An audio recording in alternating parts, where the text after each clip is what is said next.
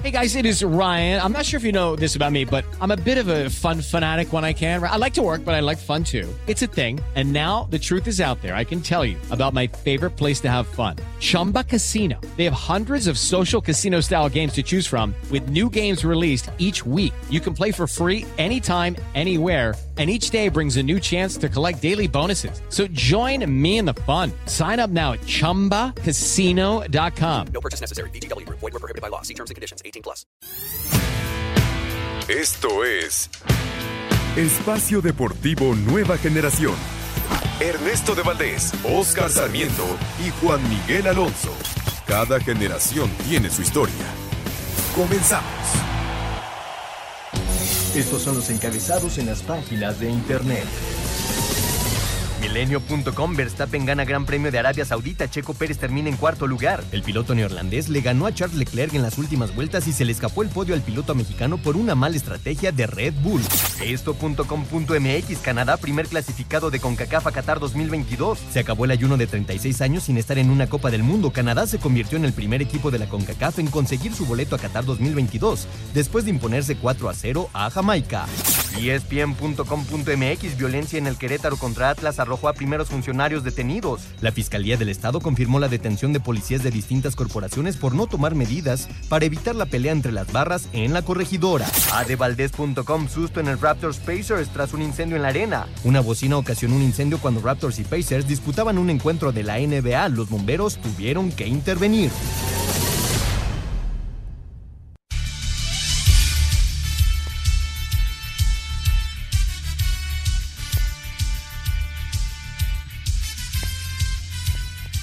Amigos, amigos, ¿cómo están? Bienvenidos. Esto es Espacio Deportivo Nueva Generación de Grupo Asir para toda la República Mexicana. Como todos los domingos, junto a Juan Miguel Alonso, Oscar Sarmiento, su servidor Ernesto de Valdés, trabajamos bajo la producción de Lalito Cortés, los controles de César Palomo, Mauriño Mauro Núñez en la redacción. Fuerte abrazo a todos ellos que hacen posible este programa listos para platicar durante una hora de lo más destacado en el mundo deportivo de este fin de semana. Las eliminatorias alrededor del mundo. Acaba de terminar el partido allí en Honduras. México saca la victoria 1 por 0 y está prácticamente ya clasificado a Qatar 2022. Hablaremos también de la UEFA, la Conmebol, la Fórmula 1 y mucho, mucho más.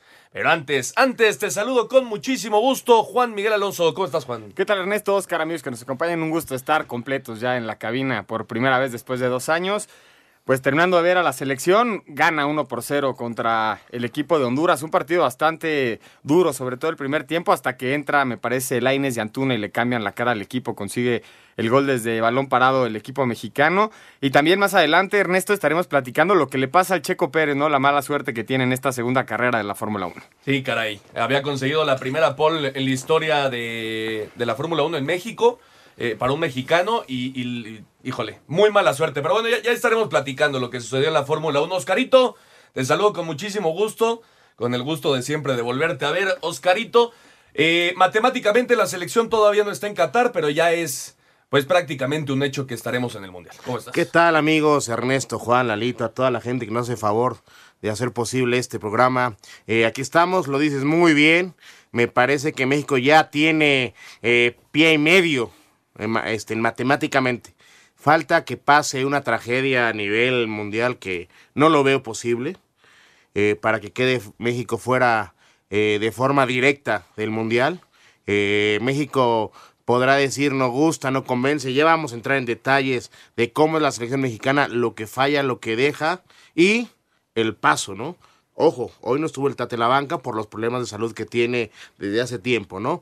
Y por cierto, en la Liga Mexicana, eh, Pumas 1, Mazatlán 1, un partido raro, donde Pumas merecía haber hecho más y tenía que tener mejor resultado, pero no termina de convencer y ahora los Pumas se están metiendo en un problema serio cuando al inicio del torneo demostraban que iba a ser un equipo sólido. Sí, una derrota y un empate en sus últimos dos partidos. Ya estaremos también platicando de este partido de Liga MX. A ver, Juan, las cosas cómo están en la Conmebol. Canadá ya clasificado con 28 puntos. Estados Unidos y México con 25 prácticamente, ¿no? Y más por la diferencia de goles, 13 para Estados Unidos, 7 para México. Y Costa Rica sería en este momento el que vaya al repechaje con 22 puntos y 3 goles de diferencia. Panamá, El Salvador, Jamaica y Honduras están fuera.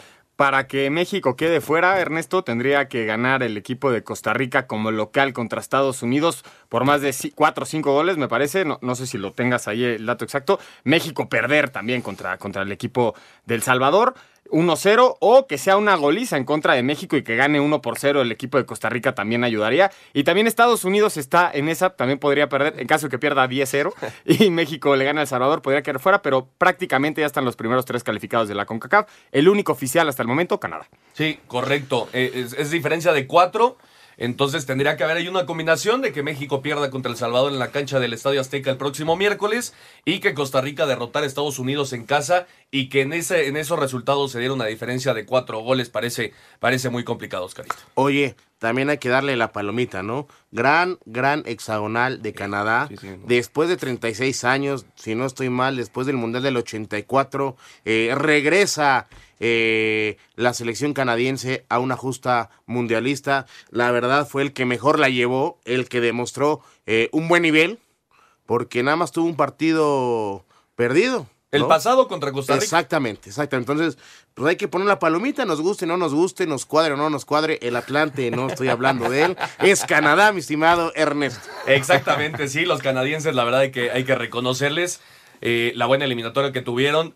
En el Estadio Azteca nos hicieron un muy buen partido. Sí, sí, sí. Allá nos, nos ganaron, así que pues hay que tener ya cuidado, ¿no? También con los canadienses y, y, por supuesto también con Estados ¿Será un Unidos. rival que- incómodo en el Mundial? Pues yo creo que sí. Yo creo que sí. Es un, tiene un equipo sumamente bien trabajado. Y lo hicieron además, Juan, sin Alfonso Sin Davis, Alfonso su mejor Davis, jugador. sin la figura. Y además todo el mundo pensaba, ¿no? No, Canadá, el equipo lo trae a Alfonso, lo trae al hombro a Alfonso Davis, que en una parte sí, me parece que ha marcado diferencia a la selección, pero lo que caracteriza a la selección canadiense me parece que es el orden que tiene atrás, ¿eh? Sí, y que estuvo además en su canal de Twitch.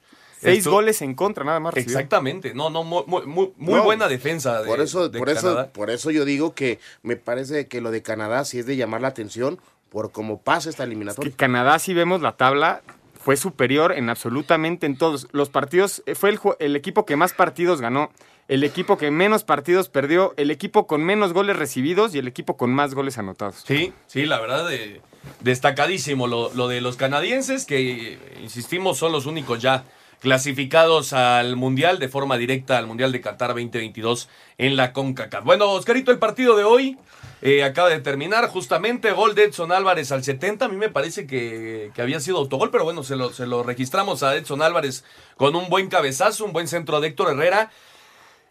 Pero esta selección, Oscar, me parece que en este momento, pues no, ilus- no ilusiona a prácticamente nadie de cara al Mundial. A ver, no quiero es- escucharme defensor de la selección mexicana, Pero, traes una playera verde hoy, Oscar.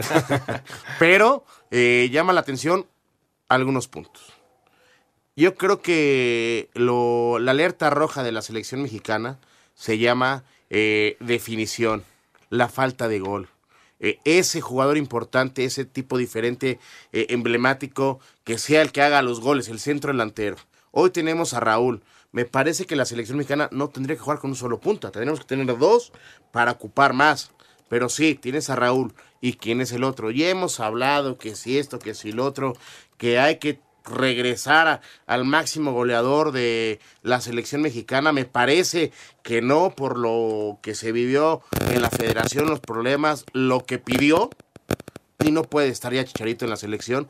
Y es de llamar la atención la falta de gol. En, media semana tuvimos un gran partido contra Estados Unidos, me parece, eh, pero te faltó una buena eh, contundencia dentro del área porque las llegadas se tuvieron. ¿Estamos? Y lo de llamar la atención que otra vez eh, hoy Guillermo Ochoa empata a Jorge Campos como los máximos guardametas mexicanos históricos. Yo creo que el próximo miércoles los va a superar y tendremos a Ochoa como el mejor portero de la selección mexicana con números. Sí. Pero el balance futbolístico es muy poco eh, de la selección mexicana porque no termina convenciendo futbolísticamente. Es un equipo eh, apático, si lo queremos llevar de esta manera. ¿Por qué? Porque no termina de, de ser contundente en los pases, eh, en la idea de juego y, por supuesto, en la definición. Si no tienes definición, es muy difícil ganar. Hoy lo gana a un balón parado, que también es raro, ¿eh? Sí. Eh, que, que la selección marque a balón parado. Es un, es un equipo, Juan, que se ha convertido, pues, muy inofensivo, ¿no? Eh, no, no crea, no, no, como dice Oscar, no, no tiene definición. Eh, el tridente, el tridente Héctor Herrera, Chucky Lozano y Raúl Jiménez, el último gol que hizo alguno de ellos tres jugando juntos fue en septiembre de 2019. Es ahí donde yo creo que el Tata Martino pues debería de intentar cosas nuevas, ¿no? Me parece que, que- todavía está a tiempo. La eliminatoria, insisto, ya está prácticamente eh, definida. Vas a estar en el Mundial. Pues es hora de, intentar algo más, ¿no? Hoy Diego Laines y Antuna entran y me parece que revolucionan el partido por completo. Sí, a mí también me parece que empieza a llegar más México, aunque no estamos siendo lo suficientemente contundentes ni generando las, las jugadas lo suficientemente claras como para llegar, para llamar las llegadas de gol, ¿no? Son muy pocos tiros a puerta lo que genera la selección nacional. De repente sí, lo decía Oscar, mostramos una cara contra Estados Unidos que de repente sí teníamos una salida y salíamos por izquierda y terminamos entrando por derecha, pero si el centro no llega a la cabeza del delantero para darle esa oportunidad de gol, pues finalmente es, es una, es una buena creación de jugada. Lo decía Hugo Sánchez en ESPN. Son aproximaciones, no, no son jugadas de gol. Y creo que tiene mucha razón en lo que dice y es lo que pre- preocupa. Pero cuando nos podemos hablar y, y empezamos a decir, a ver, hay que, hay que cambiarla arriba, ¿a quién movemos? Te- ¿Tienes un mejor centro delantero que Raúl Jiménez hoy? ¿Tienes un mejor extremo por izquierda que el Chucky? ¿Tienes un mejor volante Pero por derecha yo que, creo el que Tecate? sí, yo creo que sí, Juan. Hoy está mejor ver, Antuna que Para Chucky. mí Antuna está en mejor Ay. momento. A ver, No, sí, va- pero- vamos, por orden. Con la selección, ¿eh? O sea, no, no estamos hablando sí. de, de clubes, porque Corona, desde que llegó al Sevilla, ha dado partidazos y se ha convertido en un- una pieza Pero- importante de Lopetegui. El Chucky Lozano está regresando a hacer lo que era con el Napoli. En selección mexicana no funciona. El problema de la selección mexicana es, tú al jugar con un solo delantero, Raúl Jiménez hoy, que es nuestro centro delantero, nuestro emblema allá arriba, es un tipo que se sale mucho del área Sí. por buscar balones, por ser un poste. ¿Cierto? Pero si te vas a la banca, Oscar, el Pero- único centro delantero que tenías el día de hoy en la banca era Henry Martín. Sí. Tampoco es Claro. como que Ah. Henry Martín te va a solucionar todo. Pero a eso iba. O sea, si tú pierdes e- e- esa referencia y después tú sumas a la gente por fuera, llames el Tecatito, eh, ¿a quién le ponemos? Eh, Jorge Sánchez. ¿Cómo terminamos entrando? Balones muy pasados, eh, rebotados en la defensa del rival y, y aspiramos a terminar un balón parado en tiro de esquina. ¿Cierto o falso? Sí, sí, de acuerdo. Entonces, me parece que desde el planteamiento no estamos convencidos a qué vamos a jugar, a qué le vamos a tirar. Pero Después de, de- de toda la era Tata Martino, hoy es la primera vez que repite una alineación. O sea, es también de llamar la atención. Si tú tienes ya unos jugadores eh, viejos, si lo queremos llamar, Guardado, HH, Guillermo Ochoa, los que le sumes. ¿Así vamos a jugar al Mundial? Con, la, con Pues, esta es alineación. que, Juan- Porque es, a mí también me llamó muchísimo la atención que haya repetido alineación y lo único que te hace pensar es año mundialista, últimos partidos de eliminatoria. No voy a tener tampoco mucho para entrenar previo al, previo al Mundial. Voy a empezar a armar. Este es el equipo que vamos a ver debutar. Bueno, en caso sabe, de que califiquemos, ¿no? Ahora vamos, a ver, vamos a ver cómo se terminan los torneos internacionales y el de México para que se empiece a juntar esos jugadores. Va, e- es un año muy complicado. Mucho desgaste físico. La, a ver, la mini pretemporada. En Europa ya en eh, pegándole a finales de octubre, principios de noviembre, ya es invierno. Quiero ver cómo le van a hacer y cómo van a llegar los jugadores de, de terminar el torneo en, en verano, hacer una rápida pretemporada, sin descanso, sin vacaciones. Inician torneo porque se acorta todo y cuando los, los, los seleccionados regresen a hacer otra mini pretemporada o lo como le queramos poner el nombre con su selección para la justa este, mundialista, quiero ver quién se va a romper. O sea, es, es, es- es- es un mundial eh, atípico. Sí, es complicado. Atípico. Y las temperaturas que van a ver ahí en Qatar, yo quiero ver el desgaste físico en varios puntos y cómo vienen esos jugadores vieje- viejos.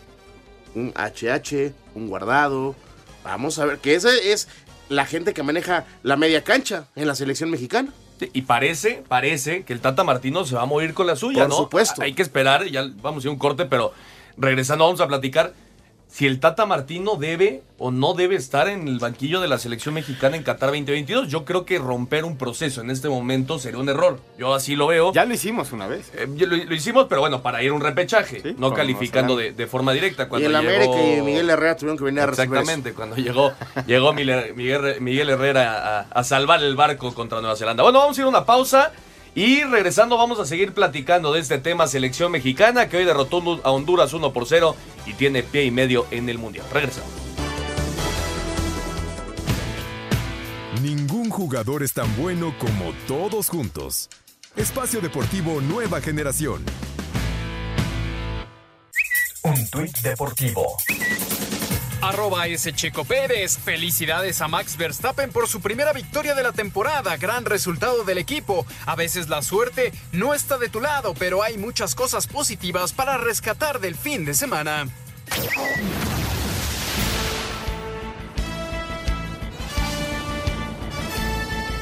Regresamos a Espacio Deportivo Nueva Generación para seguir platicando de la selección mexicana. A ver, Juan, los rescatables de esta selección en, estos dos partidos, eh, hablando de, Estados Unidos el jueves pasado y el día de hoy ante Honduras. Me parece que el cero en los dos partidos es, es muy importante y más cuando presentas una alineación en la primera parte de la cancha diferente, que es Arteaga, Vázquez, Montes y Jorge Sánchez. Algo nuevo, no los habíamos visto jugar juntos. Se pedía mucho este cambio de sangre en- justamente en esta saga. Se criticaba mucho a Gallardo en la, en la parte por izquierda, se le da la oportunidad a Arteaga, me parece. Se veía, era el Chaca, Jorge Sánchez. Me parece que Jorge Sánchez con estos dos partidos se va a quedar de titular mínimo para el siguiente.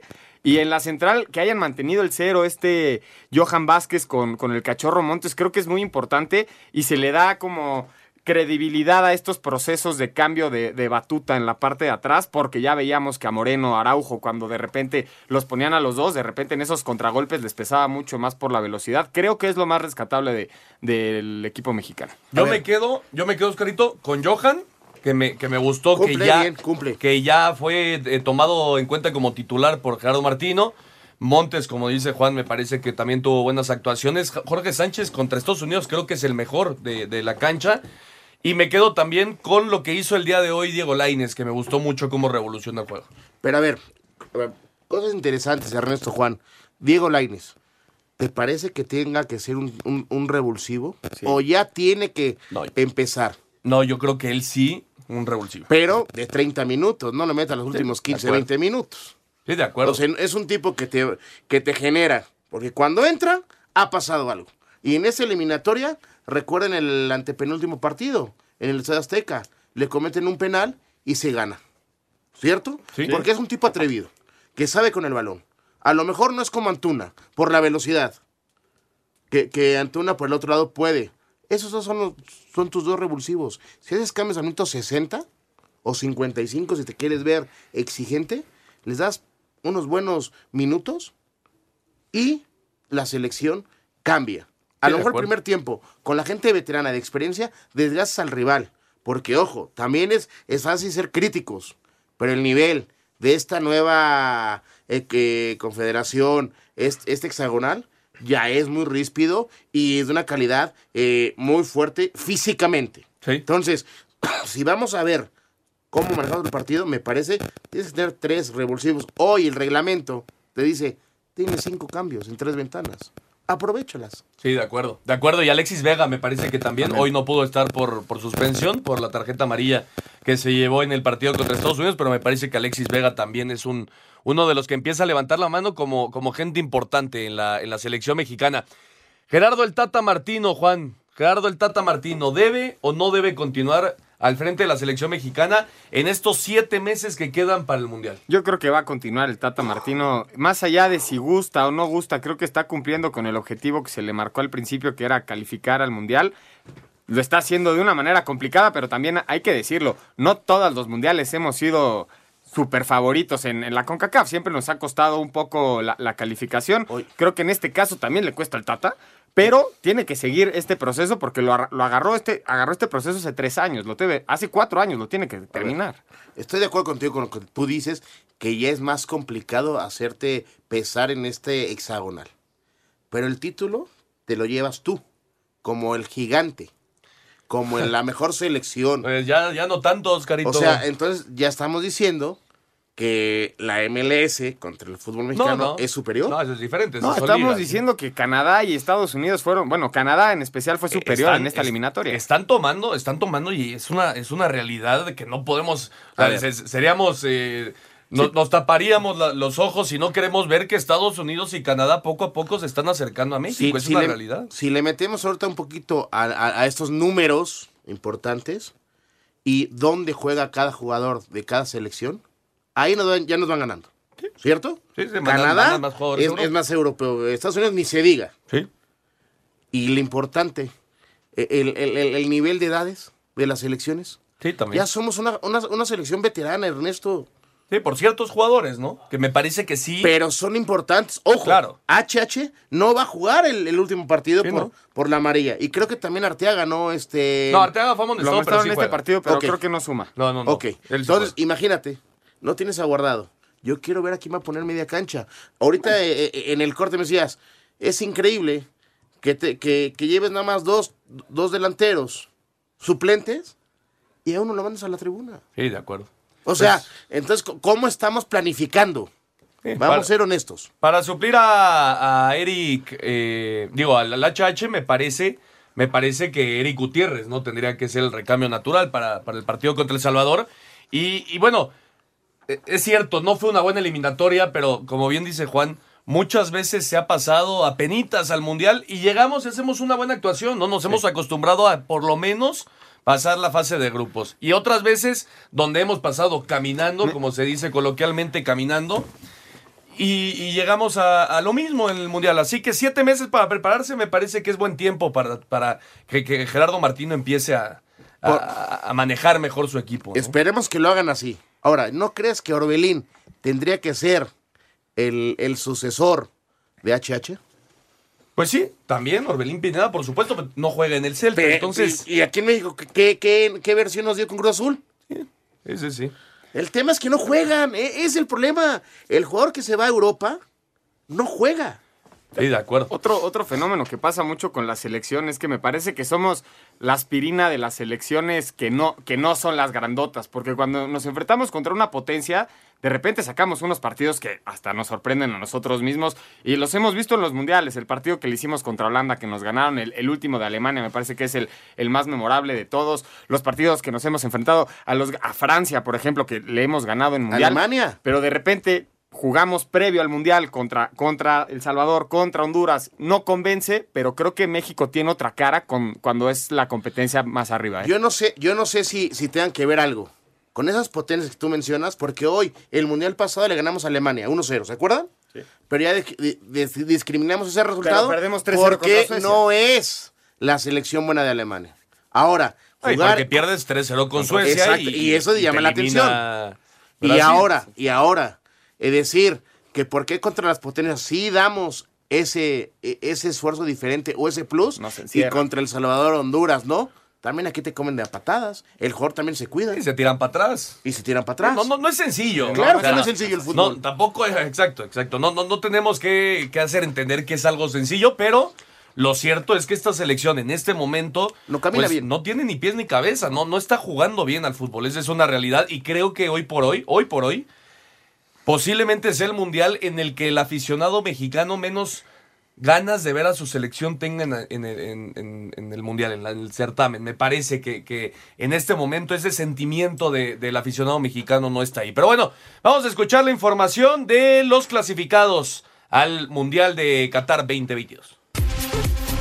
A menos de una semana de que se lleve a cabo el sorteo del Mundial, apenas son 20 los equipos que ya tienen su lugar en Qatar. Por parte de la UEFA ya son 10 los invitados. Alemania, Dinamarca, Francia, Bélgica, Croacia, España, Serbia, Inglaterra y los Países Bajos, quedando pendiente tres lugares, de los cuales dos se conocerán este martes en las finales cuando Portugal enfrenta a Macedonia del Norte y Suecia visita Polonia. Quedará pendiente el último boleto debido a que el juego de playoffs entre Escocia y Ucrania está pospuesto a causa de la guerra y el vencedor deberá jugar contra Gales. En la Conmebol ya están los cuatro pases directos a manos de Brasil, Argentina, Ecuador y Uruguay, donde Diego Alonso relevó a Washington Tavares luego de 15 años, enderezó la eliminatoria y ya está en Qatar, donde el estratega asegura que los objetivos son los más altos. Tengo muy muy claro, al Mundial no vamos a participar. Yo por lo menos lo tengo claro, con los jugadores ya lo sabemos. Nosotros no vamos a ir a participar al Mundial, lo vamos A por todas. Solo resta por definir el lugar repechaje que en estos momentos está en manos de Perú, pero Colombia y Chile todavía tienen posibilidades. La plaza mundialista la disputarán contra el representante de Asia, el cual saldrá de Australia y el tercer lugar del grupo A, que podría ser Irak, Emiratos Árabes o Líbano. Los otros cinco boletos de esta confederación ya se encuentran designados. Qatar por ser el anfitrión, al que se le unieron Irán, Corea del Sur, Japón y Arabia Saudita. En África todo se definirá el martes con los duelos de vuelta de las finales donde calificarán los ganadores de las series Nigeria contra Ghana, Senegal ante Egipto, Argelia contra Camerún, Marruecos contra la República Democrática del Congo y Túnez ante Mali. Mientras tanto, en la CONCACAF, Canadá ya amarró su boleto al tiempo que Estados Unidos, México y Costa Rica tendrán los otros dos directos y el pase a la repesca, la cual será contra el ganador de Oceanía, que todo parece indicar será Nueva Zelanda. Para Sir Deportes, Axel Toman. Un árbitro divide opiniones. Algunos se acuerdan de su padre y otros de su madre. Espacio Deportivo Nueva Generación. Un tuit deportivo. Arroba E-deportivo. Canadá derrotó 4 por 0 a Jamaica y es el primer clasificado de la CONCACAF a la Copa del Mundo de Qatar.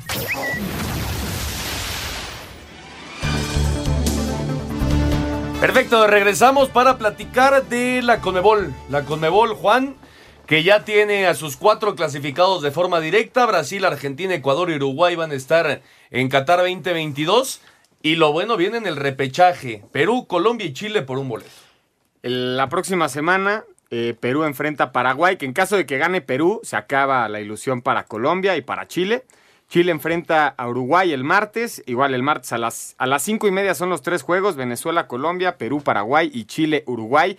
Y lo que pasa en el partido entre Uruguay y, y Perú, Ernesto, creo que fue la polémica más grande en este curso de la eliminatoria, ese gol que según la tecnología no entra. De hecho, de hecho hay una apelación por parte de la Federación Peruana el día de hoy que, que ponen porque ellos dicen que hay una toma existente donde el balón sí entra. Me parece que es de las jugadas, te lo decía Ernesto fuera del aire, como la semana pasada el gol, el gol del América, que parece que está en fuera de lugar, Roger, contra el Toluca, que a simple vista dices, está en fuera de lugar, pero una vez que entra la tecnología a ejercer, llega esta justicia y, no, no está en fuera de lugar, aunque al, ante el ojo parecía y eso confunde mucho, creo que se habló demasiado, también el primer gol de Vinicius con la selección de Brasil muy importante y para cerrar la albiceleste me parece contra la Tinto la, la Vino Tinto 3-0 una muy buena actuación de los argentinos. En teoría yo creo que Colombia tendría que ser el que va a jugar ese repechaje, ¿no? Pues está Perú. El favorito sería Perú. ¿Perú contra quién va? Mira, Perú tiene, Perú tiene, es quinto con 21 puntos, Colombia sexto con 20 y Chile séptimo con 19 Perú puntos. recibe a Paraguay. Paraguay que Ganando el partido está dentro. Pero, pero, pero Paraguay también ha sido uno de los peores. Sí, por supuesto. Y Colombia va contra Venezuela. Colombia visita Venezuela, pero no depende de ellos mismos. Sí, ahí sí. El único que depende de sí mismo es si gana Perú, califica Perú. Exactamente, y Chile ya la tiene complicadísima. Y es muy complicado porque Paraguay, híjole, desde aquel triste caso de Salvador Cabañas, qué lamentable selección paraguaya hemos tenido, ¿no? Sí, totalmente de acuerdo. El gol, el gol de Perú, eh, bien la Conmebol en sacar los videos, las imágenes, en la comunicación con el VAR, que me parece que, pues con eso queda claro que no había entrado el, balón. Me, parece que es una buena decisión eh, no haber marcado esa, esa anotación. Brasil y Argentina normal, ¿no? Creo que era lo normal, que era Brasil y Argentina, aparte tienen un partido menos entre sí. No perdieron ningún partido. Exactamente. Todavía no juegan entre sí, vamos a ver si lo juegan. Eh, Yo creo que no van a jugar ese partido pendiente. Exactamente, se podría ya inclusive no jugar. Están ya clasificados Ecuador. Ecuador me parece que es la, la, gran sorpresa de las eliminatorias en, eh, allá en Sudamérica. Uruguay muy bien. Eh, hace par de meses Uruguay estaba prácticamente fuera y empezó a ganar partidos. Y a mí me da gusto por la, por la selección eh, uruguaya. Y pues ya lo platicábamos, ¿no? Perú, Colombia y Chile. Chile que se podría quedar sin mundial por segundo año, por segundo mundial consecutivo. Como le pasa a Italia media Sí. semana con, con ese gol de Macedonia al último minuto. Y estábamos platicando, la sorpresa es Ecuador y decíamos Paraguay le fue muy mal. Esta jornada cae Ecuador 3-1 ante Paraguay. Entonces no está, no está absolutamente nada definido, pero hay que decirlo, trae mano Perú. Se juega a las cinco y media el martes, trae mano Perú. En caso de que gane Perú, se acaba la ilusión para Uruguay o para Colombia. En caso del empate de Perú, la victoria de Colombia los pondría en, en el Mundial. Y si no, y si empata Colombia y empata Perú y gana, Uru- y gana Chile, los chilenos estarían en el Mundial. No, pues mira, lo, lo acabo de decir muy puntual. Está muy abierta esa, eh, esa pelea por el repechaje, ¿no? Sí, un boleto al repechaje, todos los partidos el martes a las 5.30 de la, de la tarde. Y vamos a ir con Edgar Flores que nos tiene toda la información. Con partidos simultáneos a las 17.30 horas tiempo del centro de México, Perú, Colombia y Chile se jugarán este martes su último llamado a Qatar 2022. En duelo de clasificados, Argentina visitará el Monumental de Guayaquil para medirse a Ecuador. Perú, quien mantiene denuncia ante la FIFA por polémico gol en contra ante Uruguay, se medirá a su similar de Paraguay. Habla Ricardo Gareca, técnico Inca. hay que sobreponerse. eh, siempre está la posibilidad de lograr otra oportunidad más, como es el repechaje. Eh, hemos dado muestra siempre de ser una selección que reacciona en estos momentos, así que bueno, es prepararnos para lo que se viene. En casa y ante el combinado charrúa, la selección chilena partirá sin margen de error. Bolivia y Brasil cumplirán compromiso donde únicamente está en juego el orgullo de ambos y, aunque saldrán en calidad de favorito, Colombia apela a combinación de resultados en su visita a Venezuela. Así Deportes, Edgar Flores. Perfecto, muchas gracias a Edgar. Ahí está la información de las eliminatorias de la Conmebol. Que por cierto, el que gane esa posición, Juan, va contra el, re- el- el que califica el repechaje en Asia. Exactamente. Pero está paradito, ¿no? No, en Asia no. Perdón. En Europa, En donde Europa. está parado. donde está parado por lo que estamos viviendo de esta guerra. Sí, quedó eliminado Rusia automáticamente y Ucrania está pendiente un partido que tiene, me parece, contra Polonia. Pero se tiene fecha muy posterior, pero vamos a ver si se puede. Sí, por supuesto. Por supuesto, hay que esperar a que pase Claro. todo este conflicto allá en Ucrania. Pero bueno, contra se juega. Escocia es el partido de Ucrania, ¿eh? no contra Polonia. Contra Escocia, sí. Sí, Y- Rusia era contra y, Polonia. y el ganador de ese partido ya está esperando Gales al, al ganador de ese partido. Eh, ese, ese va a ser el otro enfrentamiento en, la, en las eliminatorias de la UEFA, que se juegan, Juan, también el martes. Eh, ya lo decías, Italia quedó fuera por segundo mundial consecutivo. Vaya derrotos, Carito, 1 por 0 con Macedonia del Norte. Oye, cuando llegas 20 veces al arco rival y no tienes la contundencia para hacer el gol y después te equivocas en, eh, eh, en el último minuto, le das espacio para que le peguen al arco y terminas de esa manera perdiendo, recordemos la primera vuelta que tuvo eh, la gran selección italiana. Si no, si no mal recuerdo, un gol hicieron. Sí, y son campeones de Europa. Hazme favor, ¿cómo me explicas esto? Sí, no, increíble. ¿Y se acuerdan, se acuerdan del último partido de Italia en la eliminatoria que fallan un penal y por eso Suiza califica en primero? Sí, lo falló Jorginho. Jorginho. Es, es el que mandó a Italia a esta, Sí. esta fase. Pero bueno, está bien. Claro que fue una falla y lo que quieras, pero perder con Macedonia del Norte, jugándote el Mundial, a mí eso sí me parece ya increíble. Y por el otro lado, Portugal, Cristiano Ronaldo, tiene la posibilidad, pues ahora, de jugar contra Macedonia por el boleto. Y jugar su. Es su quinto mundial, ¿no? Sería Sí. el quinto mundial de Cristiano Ronaldo. Yo creo que los vamos a ver. Y también hay que decirlo, lo que llegó a pasar el portero de Italia, Donnarumma. Dos semanas antes, la eliminación de la, de la voltereta histórica del Real Madrid.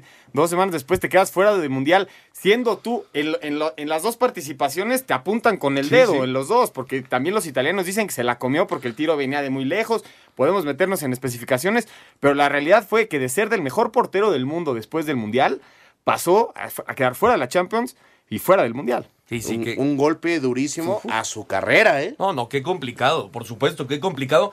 Y es que la selección italiana, Oscarito, eh, después de ser campeones en ese 2006, en el 2010 no avanzaron la fase de grupos. 2014 no avanzaron la fase de grupos. 2018 no fueron al mundial y ahora se vuelven a quedar sin mundial. Es que, y, y tú te preguntas, Increíble. ¿por qué?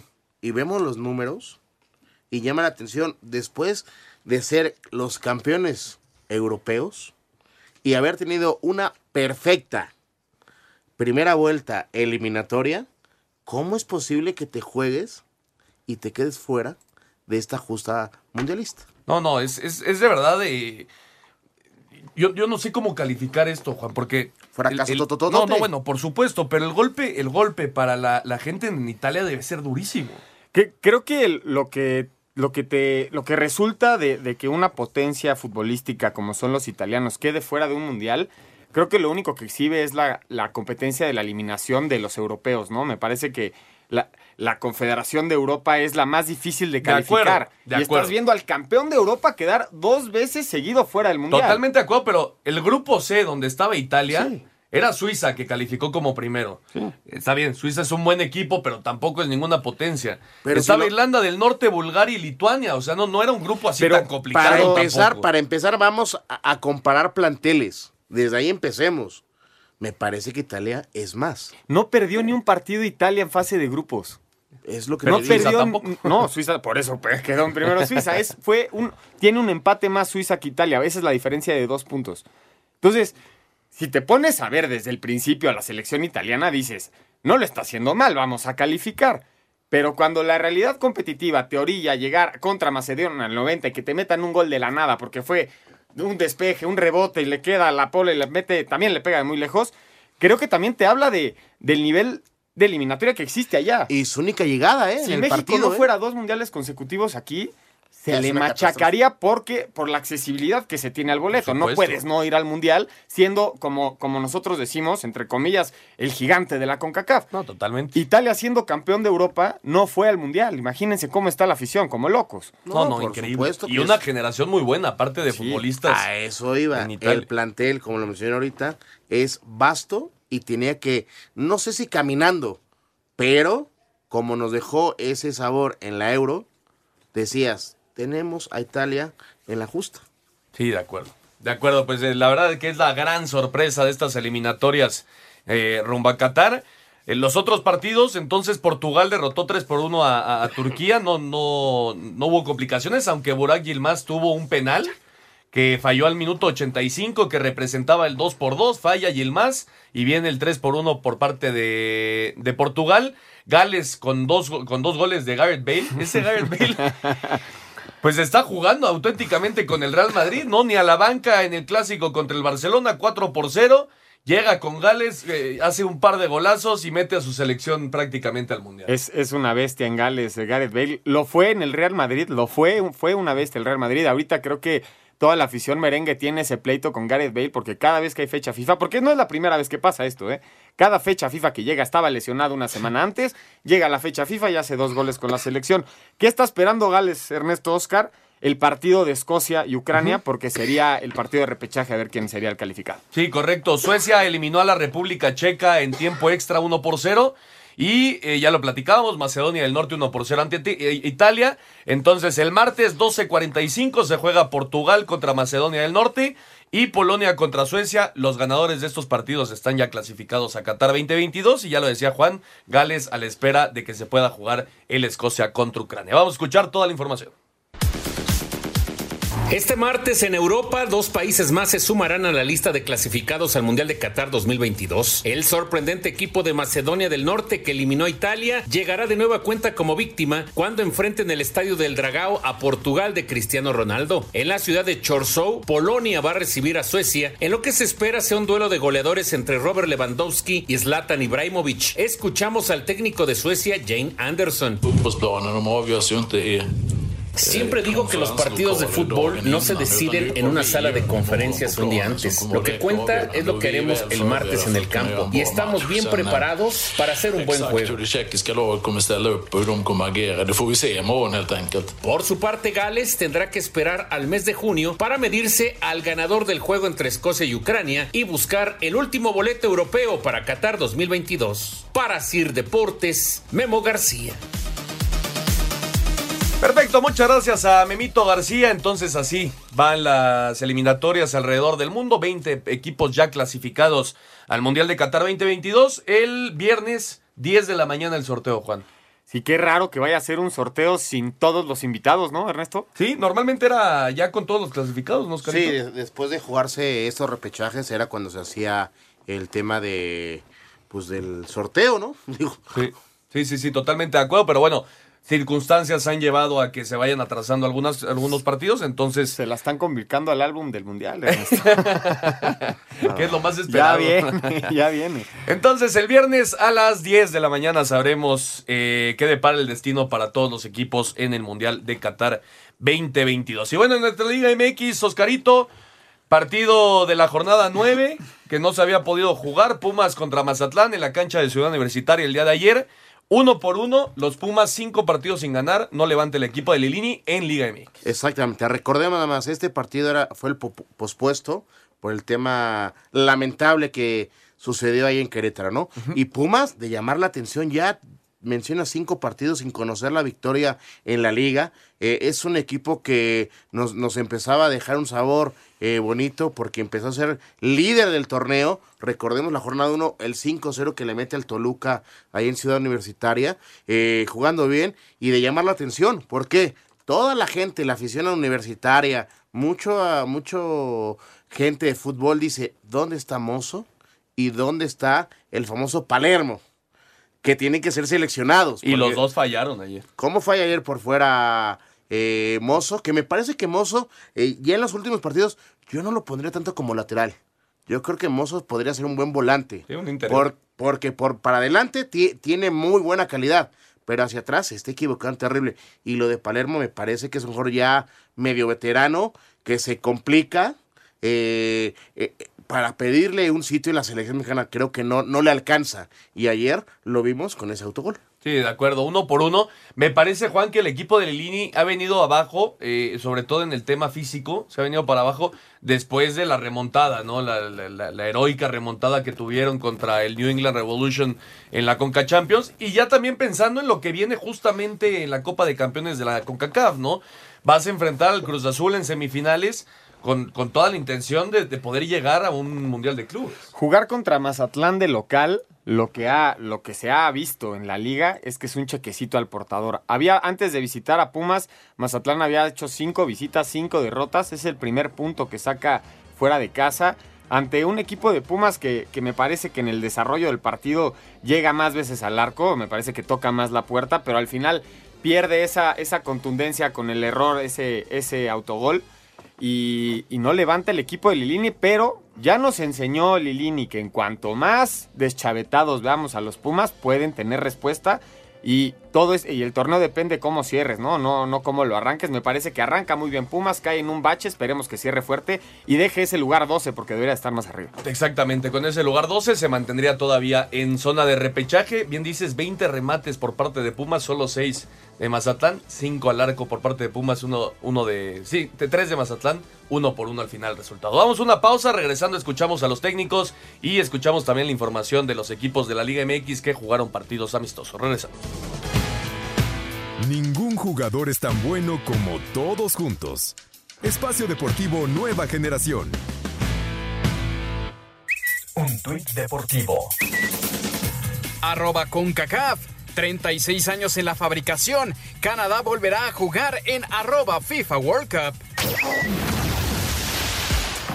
Pumas sigue sin ganar y empató a uno con Mazatlán en juego pendiente de la fecha 9. El auxiliar técnico de los universitarios, Hermes Decio, dijo que se están quedando cortos en los juegos. Yo creo que estamos ahí, estamos ahí, ¿no? En- entre el, el- el quiero y el puedo, ¿no? Estamos en, en esa etapa que, bueno, como dije, ¿no? Que vamos a tener que, que dar un metro más, ¿no? Ganar un metro más para poder volver a, a la situación en que nos encontramos o por lo menos estar un poquito mejor. El técnico del Mazatlán, Gabriel Caballero, señaló que el equipo va mostrando mejoría con el transcurrir de las jornadas. Hoy tal vez no jugamos tan bien, pero sí hubo un orden, un orden que, que, por supuesto que es lo que a mí me, me- me importa mucho partiendo desde ahí y el esfuerzo y el sacrificio que hicieron los muchachos. Con eso estoy feliz, estoy agradecido con, con el gran esfuerzo y el gran partido, a pesar de lo perdiendo. Eh, creo que estuvo dentro de todo bastante controlado el juego. Para Sir Deportes, Memo García.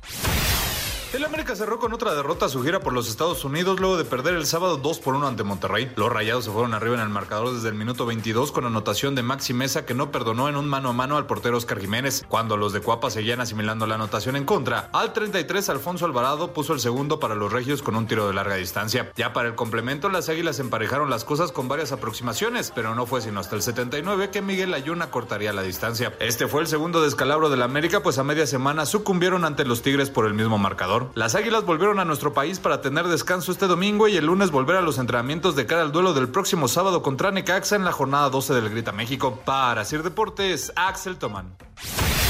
Tras el receso por la fecha FIFA, algunos equipos de la Liga MX tuvieron actividad este fin de semana en partidos amistosos con goles de Maximiliano Mesa y Alfonso Alvarado. Monterrey derrotó 2 a 1 al América en Austin, Texas. Miguel Ayun descontó por las Águilas, que sufrieron su segunda derrota en su gira por los Estados Unidos tras caer el pasado miércoles ante Tigres por el mismo marcador. El técnico de los Rayados, Víctor Manuel Bucetich, dijo que este partido le sirvió para ver algunos jugadores que normalmente no tienen actividad. La parte importante precisamente es esa, mantener el equipo en ritmo y observar a los jugadores, conocerlos perfectamente bien. Pues el conocer a los jóvenes, ver la mentalidad, creo que es algo muy importante y, este, y ver con qué elementos podemos contar para cualquier circunstancia que se nos pueda presentar. Mientras que Tigres en su segundo duelo amistoso por tierras estadounidenses vencieron 2 a 1 al Pachuca en San José, California. León y Chivas empataron a 1. Gilberto Orozco puso arriba al Chiverío. Elías Hernández de penalti empató por la Fiera. En Metepec, Toluca empató un gol ante el Atlante. El central de los Diablos, el chileno Valver Huerta asegura que este receso en la liga le vendrá bien al equipo. Creo que,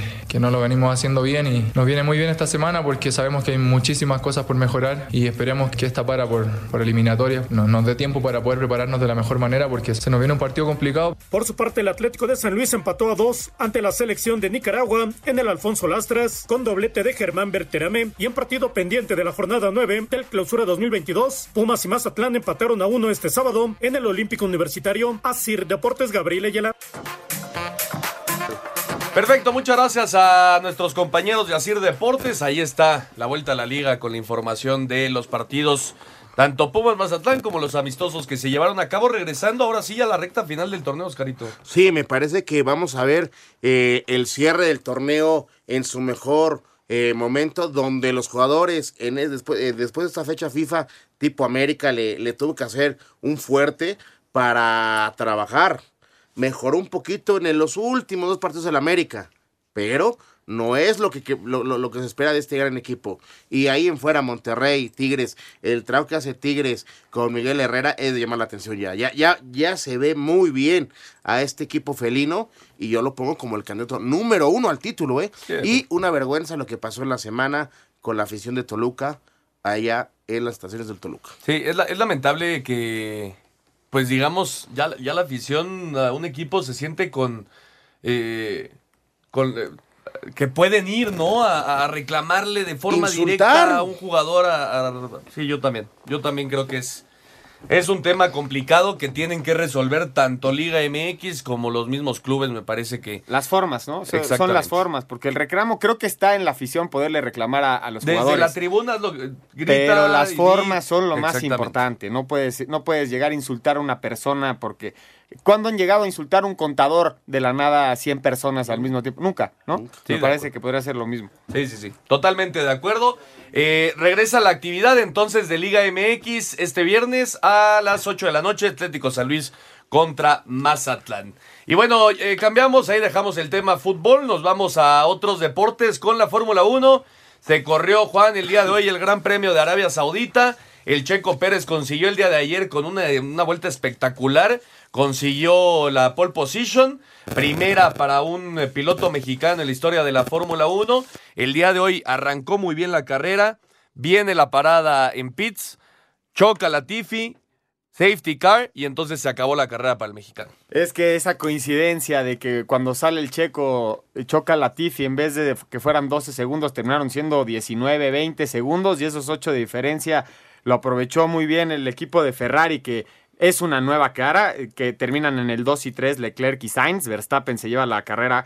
Finalmente Red Bull suma 37 puntos, Ernesto en Bahrein se habían llevado cero, ninguno de los dos Red Bull pudieron terminar la carrera. Me parece que es un cuarto muy buen lugar para Checo, pero ya lo escucharemos en las declaraciones. Se queda con un muy mal sabor de boca porque de hacer una carrera casi perfecta, por un error que está fuera de él, es un imponderable, que él, no, que él no tiene manos en el asunto, queda en cuarto lugar. Y lo que sorprende y me parece llama mucho la atención es el décimo lugar de Hamilton y que Russell haya quedado por encima de él en quinto. Podemos decir que es de, este error viene de la gente de su escuadrería, ¿no? Es que eh, fue muy mala suerte, Oscarito. Eh, Era así estaba planeado que hiciera la parada para cambiar neumáticos y entonces regresar a la primera posición más adelante en la carrera, pero y al, y pues al nunca fin- sabes, ¿no? y Son al fin- imponderables. Y al final teníamos todavía el dulcecito que por eh, el tema de revisión se pudiera colar al, al podio y no, porque No. también él salió afectado. Sí, sí, sí. Los dos fueron investigados, tanto el español Carlos Sainz como el Checo Pérez.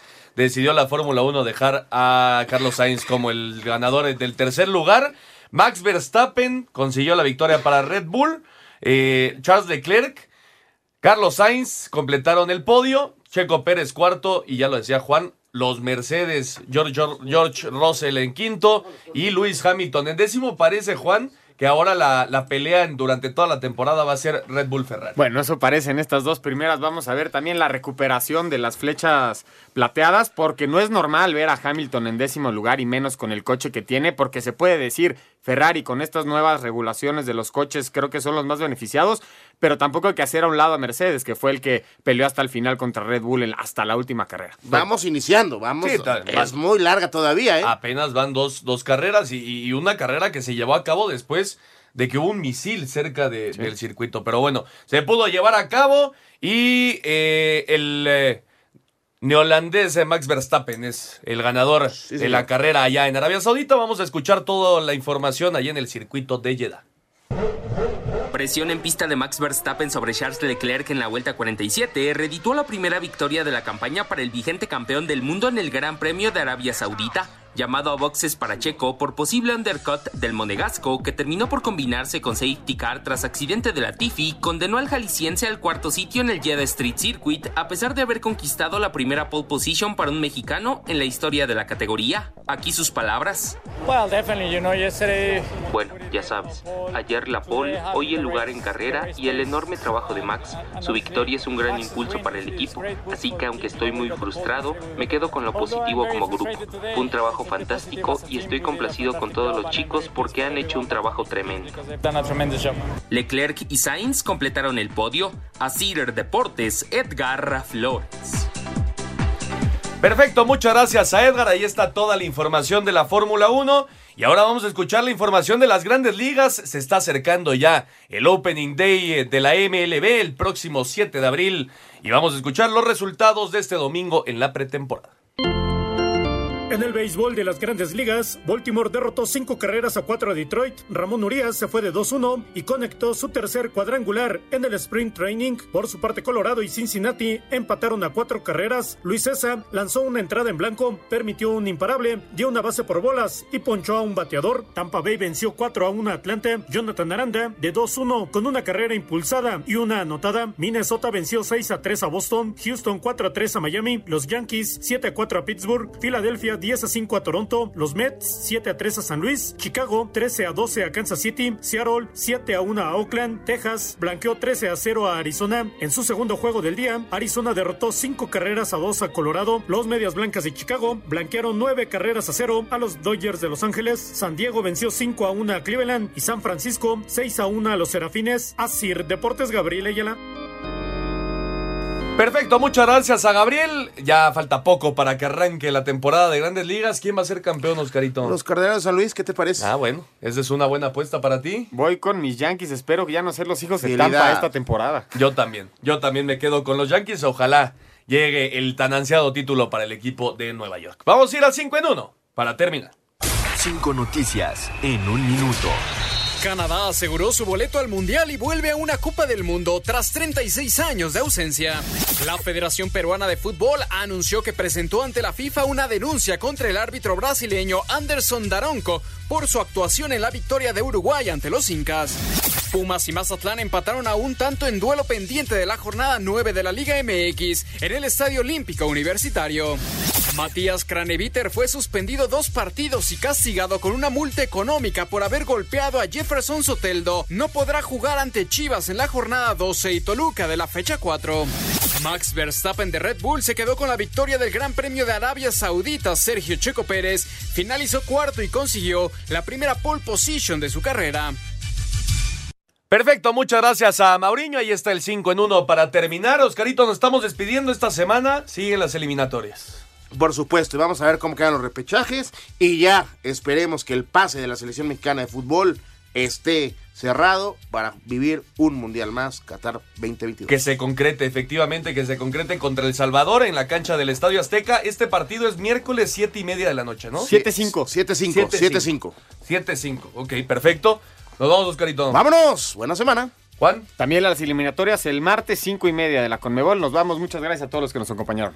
Perfecto, entonces la Conmebol también, la CONCACAF, la UEFA el, el, martes, entonces tenemos eliminatorias para aventar durante toda la semana y el mucho fútbol. Exactamente, y el fin de semana eh, arranca la jornada de la Liga Vamos MX, a ver el, tenemos- el cierre. Exactamente. Tenemos mucha actividad. Muchas gracias a todos los que nos acompañaron. Esto fue Espacio Deportivo Nueva Generación. Que tengan una excelente semana. Nos escuchamos el próximo domingo. Fútbol, béisbol, americano, atletismo, todos tienen un final. Termina Espacio Deportivo Nueva Generación. Ernesto de Valdés, Oscar Sarmiento y Juan Miguel Alonso. Cada domingo de 7 a 8 de la noche por 88.9 Noticias. Información que sirve. Tráfico y clima cada 15 minutos.